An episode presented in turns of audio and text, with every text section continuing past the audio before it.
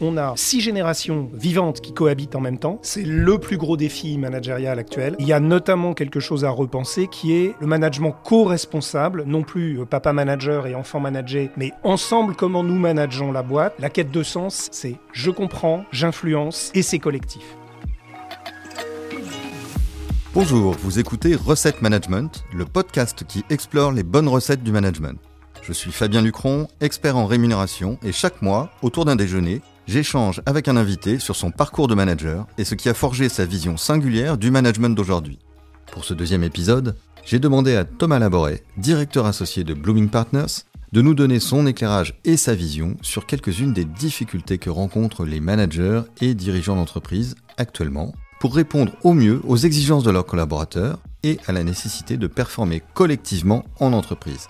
Thomas a passé plus de 15 ans dans de grands cabinets de conseil en management et en stratégie avant de créer le cabinet Blooming Partner qui revendique une approche du management innovante et disruptive.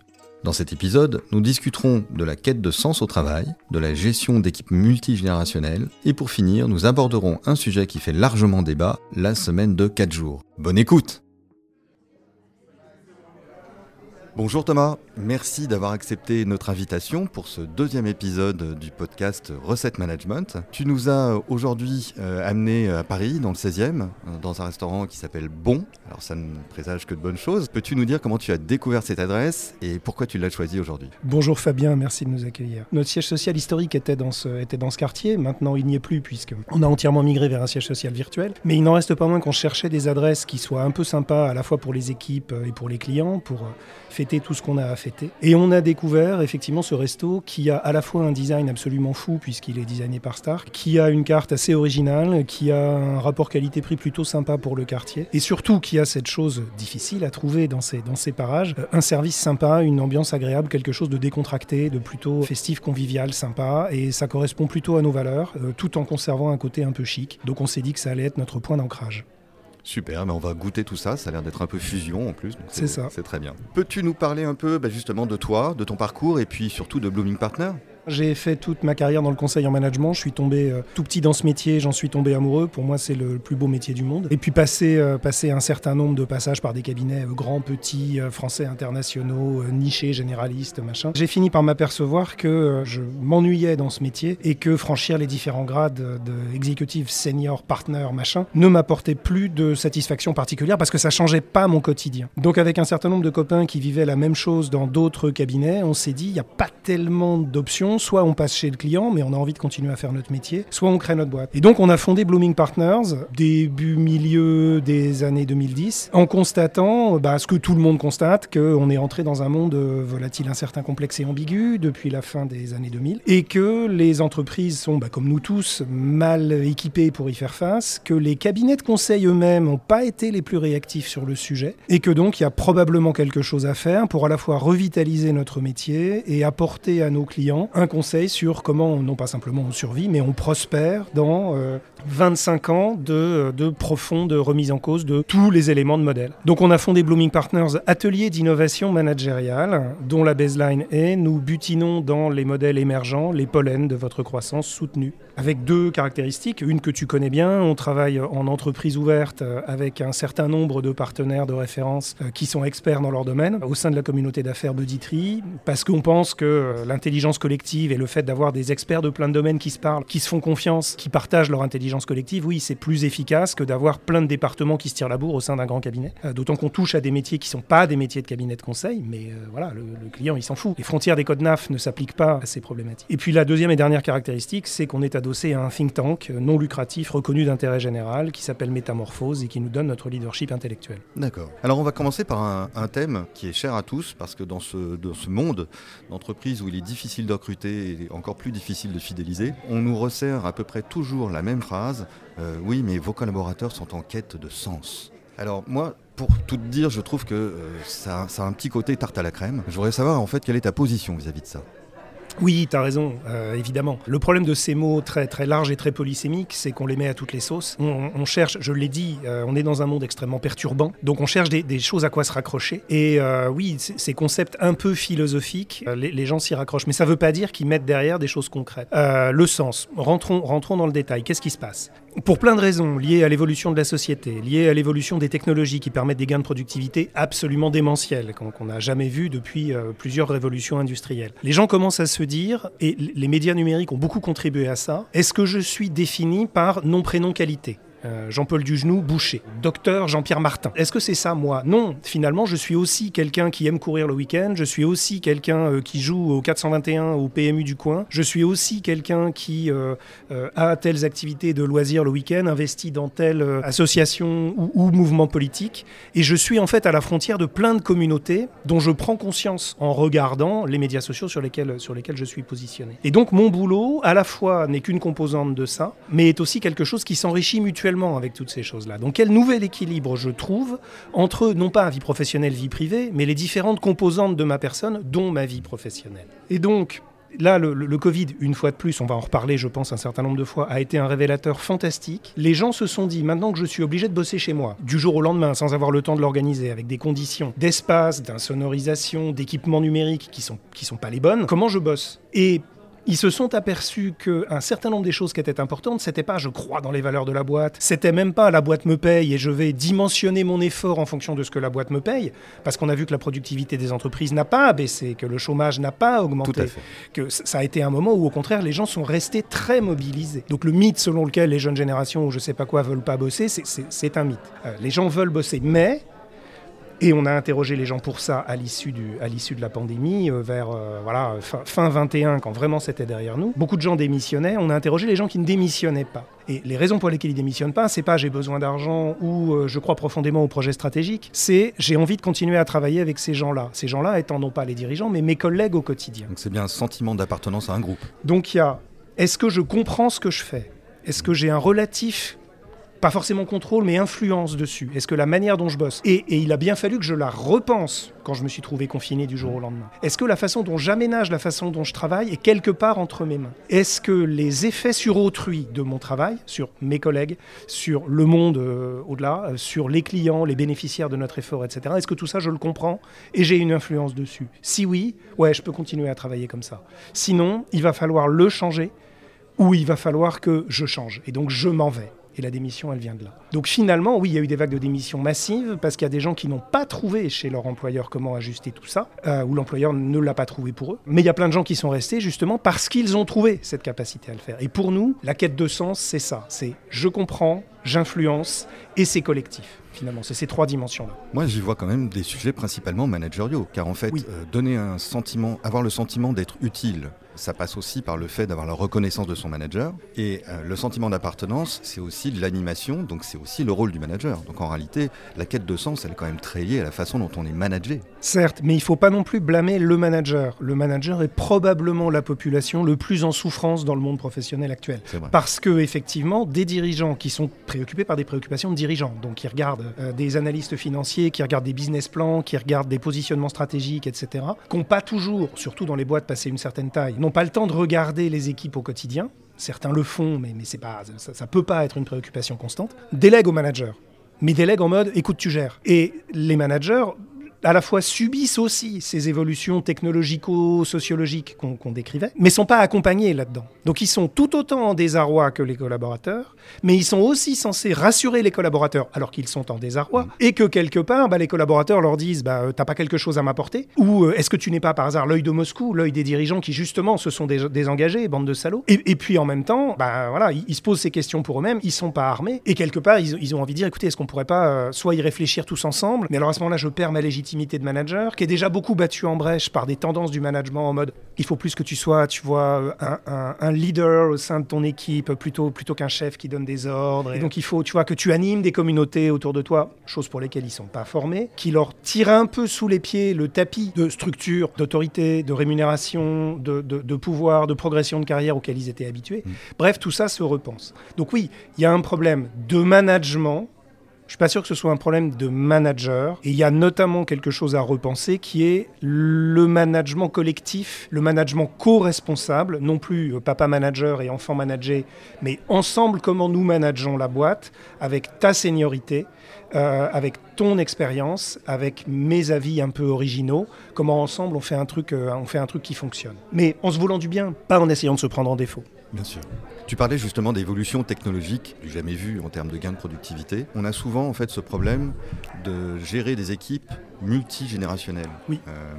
et à ton avis justement, comment est-ce qu'on fait pour bah, gérer des euh, boomers avec euh, des générations Z C'est le plus gros défi managérial actuel, euh, pour des raisons liées à la pyramide des âges, pour des raisons liées au, à l'allongement de la durée de vie en bonne santé et au fait qu'on repousse l'âge de la retraite, par le fait qu'il y a aussi beaucoup d'initiatives pour faciliter le passage du monde scolaire au monde ou académique au, monde, au monde professionnel, dont on sait qu'il n'est pas, pas trivial du tout, il y a beaucoup de difficultés d'adaptation. Donc les gens commencent de plus en plus tôt à se frotter au monde de l'entreprise par des stages, etc a six générations vivantes qui cohabitent en même temps. Alors pas forcément génération au sens 25 euh, ans, euh, qui est un truc de démographe, plutôt un truc de sociologue, parce qu'on voit aussi que ce qui définit, les représentations mentales qui définissent une génération font des tranches d'âge de plus en plus courtes. Maintenant une génération c'est plutôt 10 ans, voire 8. Bref, il y a six générations qui cohabitent, dont quatre qui travaillent en même temps. Et elles arrivent avec des représentations mentales sur ce qu'est l'entreprise, ce qu'est une carrière, ce qu'est le travail, ce qu'est le succès, ce qu'est l'autorité, ce qu'est le pouvoir, ce qu'est le management, ce qu'est l'argent, etc.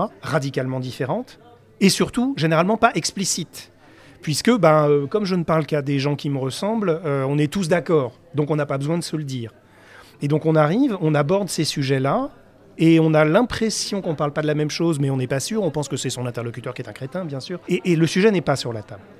Donc il y a un énorme travail à faire, simplement de, de reconnaître ça, de dire bonjour, on est tous d'accord qu'on n'est pas d'accord, c'est pas forcément gênant. Soyons en intelligence collective. Faisons de cette diversité une force. Mais d'abord, mettons-la sur la table. Toi, qu'est-ce que tu penses de. Quand je te dis euh, carrière, c'est quoi les mots qui te viennent en tête? Hmm. Est-ce que c'est contrainte carcan? Est-ce que c'est opportunité? Est-ce que c'est diversité? Est-ce que la fidélité à une marque est importante pour toi? Est-ce que la fidélité, c'est rester dans la marque? Ou c'est évidemment se barrer au bout de trois ans Parce qu'on ne fait rien qui dure plus de trois ans dans un monde aussi volatile. Mais par contre, c'est continuer à dire du bien de la marque dix ans après l'avoir quittée. Voilà toutes ces choses-là, il faut les expliciter et ensuite se dire, bon ben, voilà les N sujets sur lesquels il se trouve qu'on est tous d'accord. C'est peut-être lié à la nature du recrutement, euh, à, la façon dont on embarque nos collaborateurs, mais voilà les sujets qui font pas débat.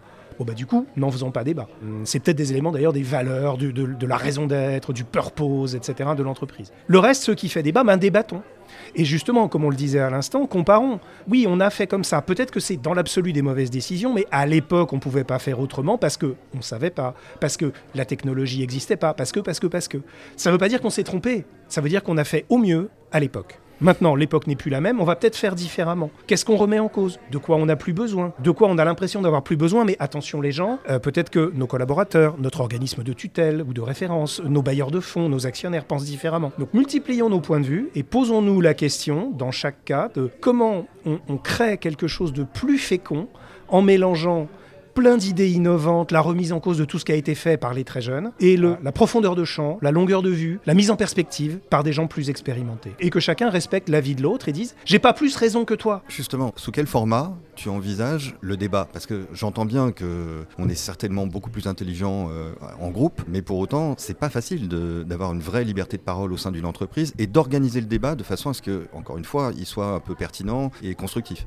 Bah, je te donne l'exemple de Blooming Partners. Hmm. Blooming Partners a été fondé par quatre vieux, mâles, blancs, hétéros, judéo-chrétiens, riches, valides. La totale des clichés. Et donc, pendant les, deux, trois premières années, on progressait comme ça, plutôt pas mal. Et on, était plutôt confortable avec ça, en disant finalement, voilà, on, est là tous les quatre. Alors, il y avait autour de nous déjà la communauté d'affaires, etc., pour nous sortir justement de notre entre-soi. Mais on se disait, on n'est pas super challengé. Quelque part, c'est pas mal, tu vois, comme une espèce de. On avait tous 40 ans et des bananes. Une espèce de, de pré-retraite un peu tranquillou. Mais c'est aussi un piège quand on est censé être consultant en innovation managériale et donc repousser les limites, mm. remettre en cause le statu quo. Et donc on a eu un petit débat entre nous en disant qu'est-ce qu'on fait? Et certains d'entre nous, pas tous, sont dit il faut qu'on aille recruter. Il faut qu'on aille se faire challenger par des gens très différents de nous. Et donc des gens beaucoup plus jeunes et qui soient justement pas des vieux mecs blancs hétéros. Et donc on est allé chercher des gens dans la diversité. Et surtout, on a recruté des jeunes. Et on s'est dit voilà, on va poser ça sous la forme. On veut pas que ce soit notre entreprise à nous quatre qui t'embauche et qui te paye. On veut que ce soit notre entreprise à tous. Donc quand tu arrives, qu'est-ce que tu changerais? Euh, comment on fait en sorte que tu sois aussi un peu propriétaire de la chose, notamment en ouvrant le capital. Donc on a créé, alors évidemment c'était très expérimental puisqu'on fabriquait la boîte, donc on a, on a triché si tu veux, on est dans des mm. conditions extraordinairement privilégiées, mais on a fait en sorte que les gens nous disent, bah, ta boîte tu la vois comme ça, moi je la vois comme ça, peut-être qu'on a raison tous les deux. Avec toujours cette idée, les trucs sur lesquels on est d'accord, c'est pas un problème. Les trucs sur lesquels on n'est pas d'accord, comment on s'enrichit de ce que dit l'autre? Ou comment on admet que l'autre a raison en disant je le comprends pas, mais je te fais confiance puisque c'est ton domaine d'excellence. Donc il faut régulièrement, nous on le fait trois fois par an, créer dans les entreprises pas forcément au niveau global de l'entreprise, mais au niveau des équipes, ces moments de débat où on se dit, c'est quoi les choses sur lesquelles on n'a pas la même perception et comment on accepte que la perception de l'autre est peut-être intéressante. Donc au lieu de chercher la faille, au lieu de chercher à prendre en défaut, dire, attends, comment ça m'enrichit, qu'est-ce que ça m'apporte?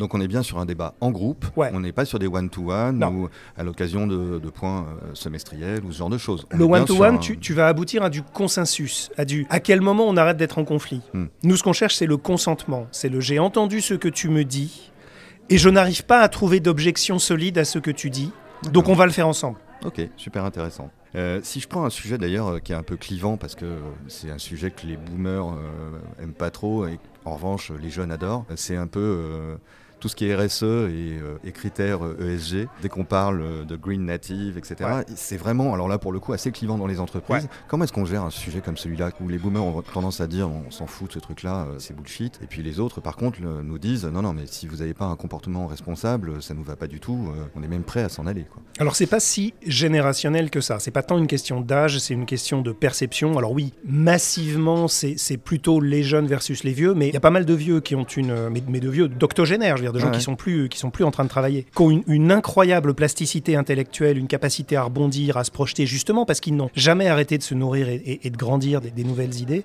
Et puis il y a des jeunes qui se sont déjà euh, euh, beaucoup stérilisés l'intérieur de la tête mm. et qui essaient de rentrer dans un modèle, mais comme tout le monde, par désarroi. finalement, si j'essaie de rentrer dans ce qu'on me dit, je vais peut-être avoir un peu, plus de, un peu de stabilité et de pérennité. Mais oui, on voit qu'aujourd'hui, il y a des gens en entretien de recrutement, euh, dans, des grandes boîtes, qui sont posés beaucoup de questions sur leur impact environnemental, avec plutôt des réponses intelligentes. Je pense à Saint-Gobain, des gens comme ça. Il y a des gens qui arrivent en entretien et qui disent Bon, je vous préviens, j'ai fait checker tout ce que vous dites sur votre rapport annuel en matière de RSE, et je suis pas d'accord avec ça, ça, ça, qu'est-ce que vous me répondez? Et si en face, il n'y a pas quelqu'un qui est capable de dire Bah, ça, on est en train de l'étudier, ça, oui, c'est vrai, boum, boum, le mec vient pas, il signe pas. Hmm dans, un, dans, une boîte aussi prestigieuse, avec derrière une carrière probablement aussi stimulante, etc. Et puis oui, il y a des gens qui sont un peu, soit dans un raisonnement angoisse et déni, j'ai vécu dans un monde où c'était pas un problème. Je suis trop vieux pour ces conneries. Je peux pas faire face à encore quelque chose d'aussi anxiogène voire un peu cynique, et c'est probablement le positionnement de certains leaders politiques internationaux euh, très très passéistes. De toute façon, quand ça arrivera, je serai mort. Bon, après moi le déluge, littéralement. Aujourd'hui, on ne peut pas se passer de la problématique RSE et, réellement RSE, c'est-à-dire que l'environnement n'est pas tellement un sujet soluble au niveau des entreprises. Certaines entreprises, évidemment, qui ont un impact très fort, toutes celles qui sont dans l'énergie, etc., ou les, celles de, banques et d'assurance qui financent ou pas ce type d'efforts, oui, ont, peut-être un impact plus fort que d'autres. Mais clairement, c'est une question de volonté politique, où les entreprises proposer des solutions technologiques, être exemplaires en matière d'expérimentation, etc. Mais c'est pas parce que chaque entreprise va mettre en place de la green IT dans des métiers comme les nôtres, par exemple, que ça va résoudre le problème. En revanche, c'est bien de la RSE, c'est-à-dire que se poser la question de notre empreinte à long terme, de qu'est-ce qu'on laisse derrière nous comme société, pas que dans l'environnement, mais aussi dans l'exploitation de certaines populations, de certains pays, euh, l'égalité homme-femme, euh, l'égalité d'opportunités pour tous, etc. Oui, ça c'est important parce que indépendamment des, mesurettes qu'on peut prendre, là on est en train de travailler euh, avec la ludification ou avec la mise en situation par le théâtre, sensibiliser à un certain nombre de comportements, etc., auprès notamment d'acteurs publics. Bon, super. C'est plus cette notion de se dire, je suis dans une logique de transmission. Et c'est intéressant parce que ça permet de ramener les entreprises d'une logique peut-être un peu patrimoniale à une logique un peu entrepreneuriale. Je m'explique. Dans notre esprit, chez Blooming, peut-être parce qu'on est entrepreneur nous-mêmes, euh, une entreprise c'est un endroit où on entreprend.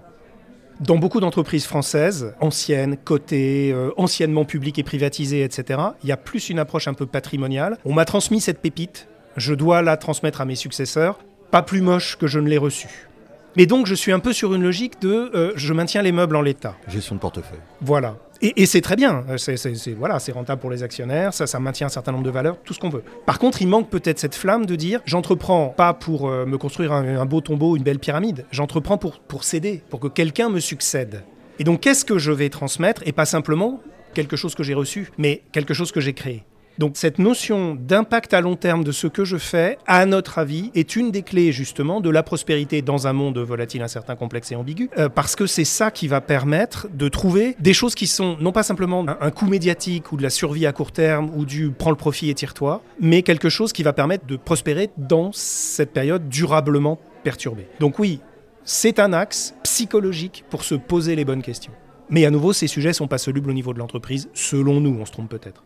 À mon avis, encore moins au niveau d'une PME. Hein, puisque quand on parle d'impact environnemental, quand on est une PME de 50 personnes comme nous, euh, c'est assez difficile hein, de mettre en place une vraie euh, politique RSE avec euh, des actions qui soient mesurables et visibles. Alors, je vais reparler de la pandémie. Il y a eu beaucoup d'inquiétudes au niveau des pouvoirs publics euh, pendant cette période-là sur les bassins d'emploi qui sont un, peu plus, euh, un peu plus euh, excentrés que ça.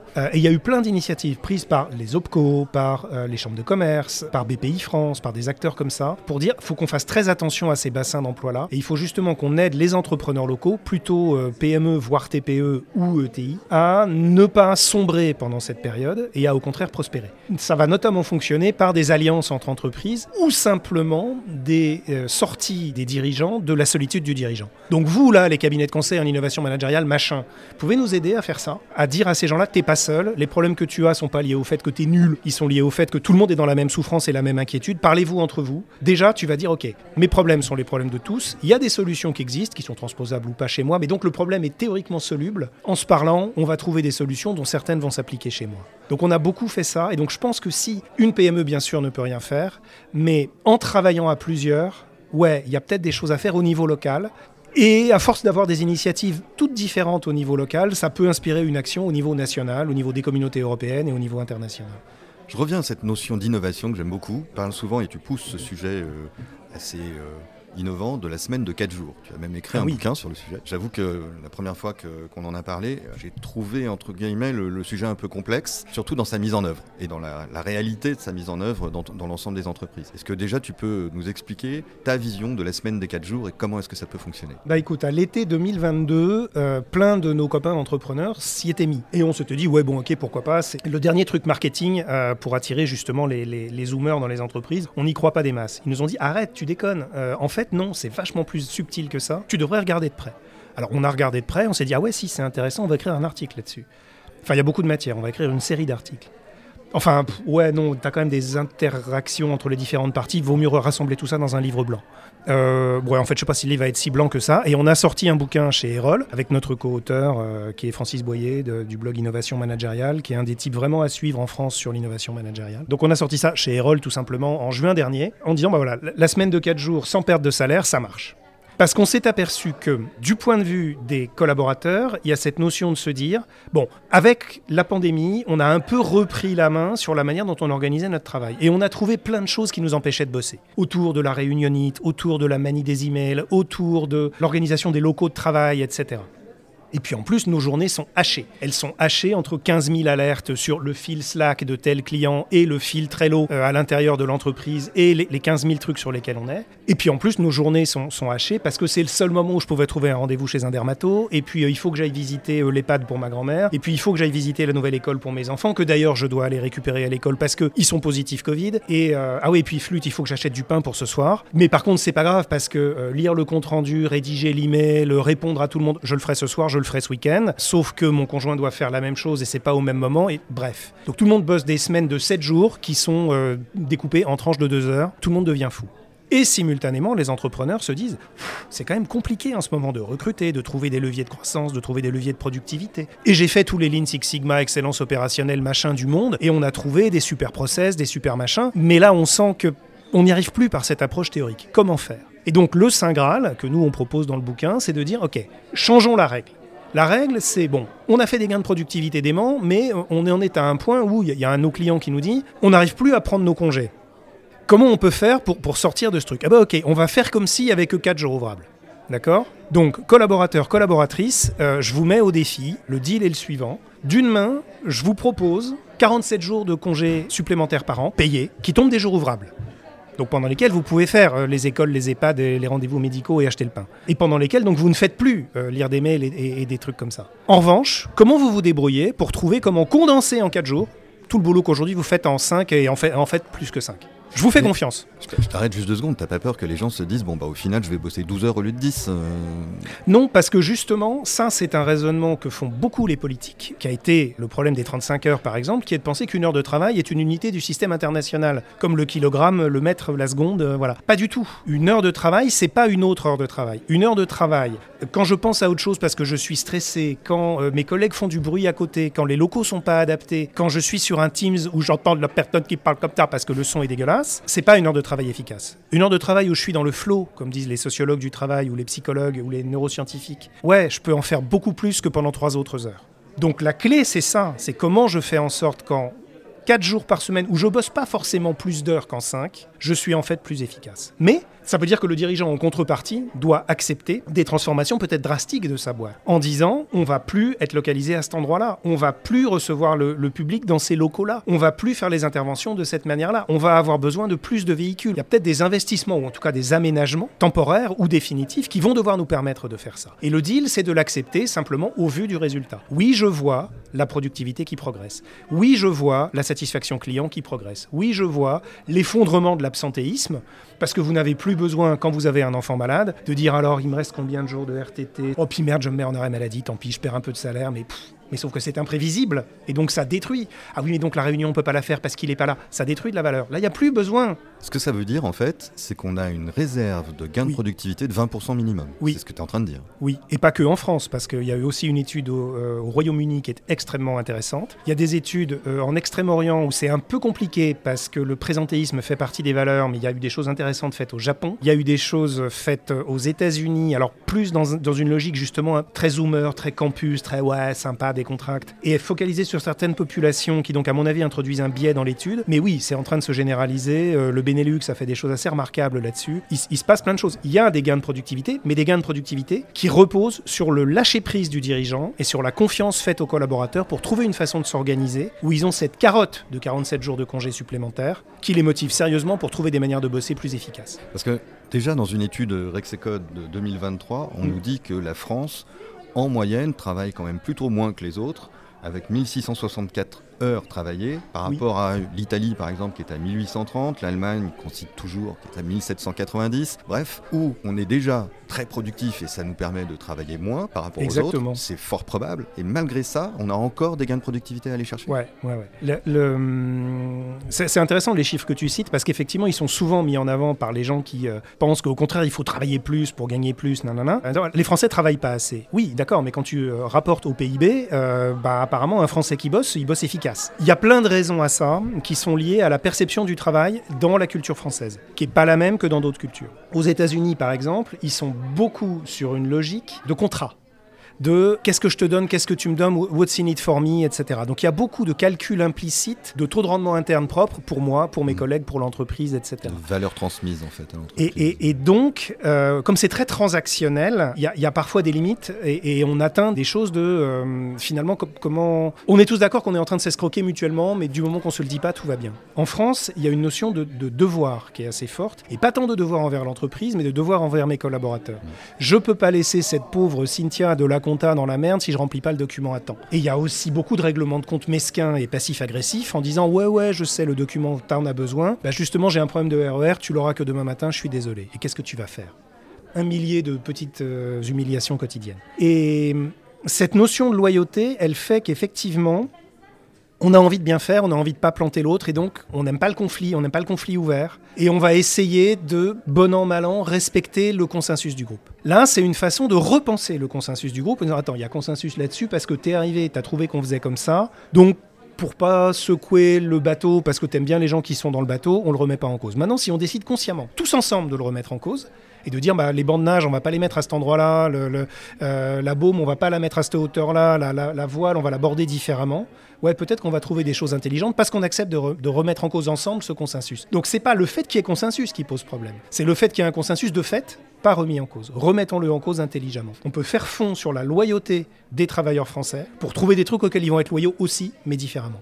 J'ai aussi un peu l'impression que cette méthode, elle s'adresse quand même à des cadres au forfait jour et particulièrement dans le tertiaire. Alors, c'est l'impression qu'on avait aussi au début, parce qu'on dit voilà, c'est vachement plus fongible, c'est que des réunions et des tableaux Excel, machin. En fait, non. Les premières PME qui l'ont fait, elles étaient dans des métiers autres. Elles étaient dans euh, la coiffure, elles étaient dans la pose de climatiseurs euh, chez des particuliers ou, ou, dans des entreprises justement de type PME, etc. Donc oui, on l'a fait avec des gens qui sont en travail placé, en 3-8, en machin, etc. Il y a enfin, on, je dis on l'a fait. On l'a observé parce que des entreprises l'ont fait. Autant le télétravail, alors qui n'est pas une mesure d'aménagement du temps de travail, c'est une mesure d'aménagement de l'espace de travail. En télétravail, les gens travaillent. Atteint ses limites. Parce que, alors pareil, là, euh, typiquement, dans, dans, les quartiers où on est, on est plutôt sur du tertiaire, donc on a l'impression que ça concerne tout le monde. En vrai, ça concerne plutôt 20-25% des collaborateurs. La semaine de 4 jours, d'après les études internationales, dont la nôtre, mais pas que la nôtre, c'est plutôt 80% des gens qui sont concernés.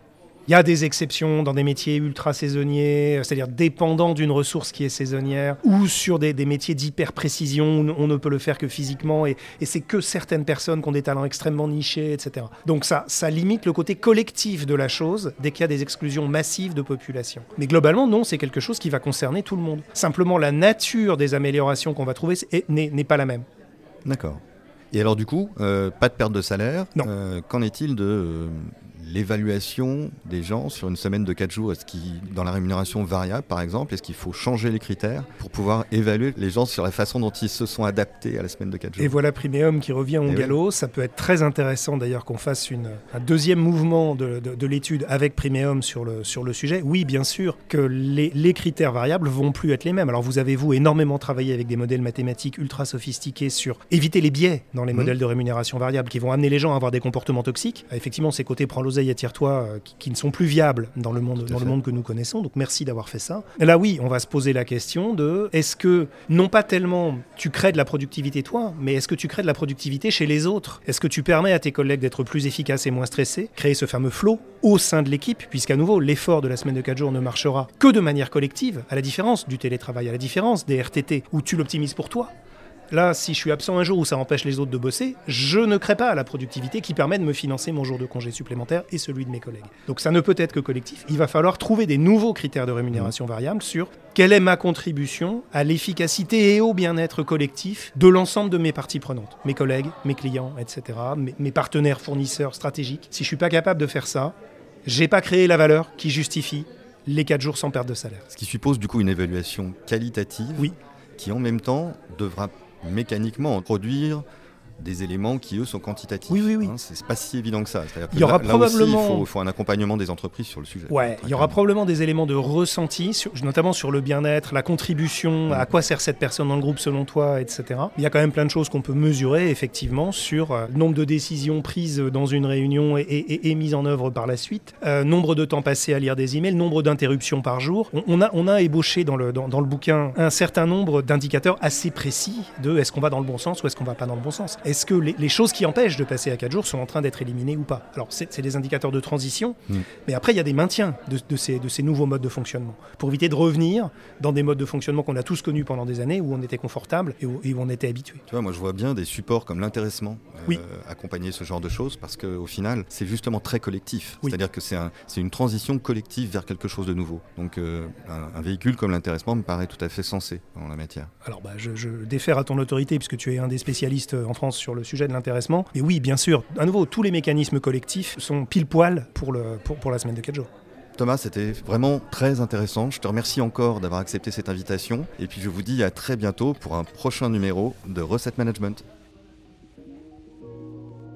Merci d'avoir écouté cet épisode et surtout merci à Thomas Laboret de Blooming Partner pour cette interview éclairante et ce bon moment passé ensemble à table. Si je devais garder l'essence de cet échange, je retiendrais que depuis le Covid et l'apparition généralisée du télétravail, puis l'avènement de l'IA, beaucoup de nos perceptions et de nos relations à l'entreprise et au travail ont évolué. Il faut savoir en tenir compte dans nos actes managériaux, mais aussi dans l'organisation de l'entreprise en acceptant d'innover, comme nous avons pu l'illustrer avec la semaine de 4 jours. Je remercie également le restaurant Bon, rue de la Pompe dans le 16e arrondissement de Paris, de nous avoir accueillis pour cet enregistrement. Le podcast Recette Management est sponsorisé par Primeum, le cabinet expert de la rémunération variable. Vous souhaitez soutenir ce podcast? N'hésitez pas à le liker, le partager et à vous abonner, sans oublier de lui attribuer 5 étoiles. Vous pouvez retrouver nos épisodes mensuels sur toutes les plateformes d'écoute et suivre l'actualité de Recette Management sur le compte Instagram Recette Management Podcast et sur premium.com. Je conclurai cet épisode avec une citation d'un grand publicitaire, David Ogilvy Encourager l'innovation. Le changement est notre force vitale, la stagnation est notre glas. À bientôt!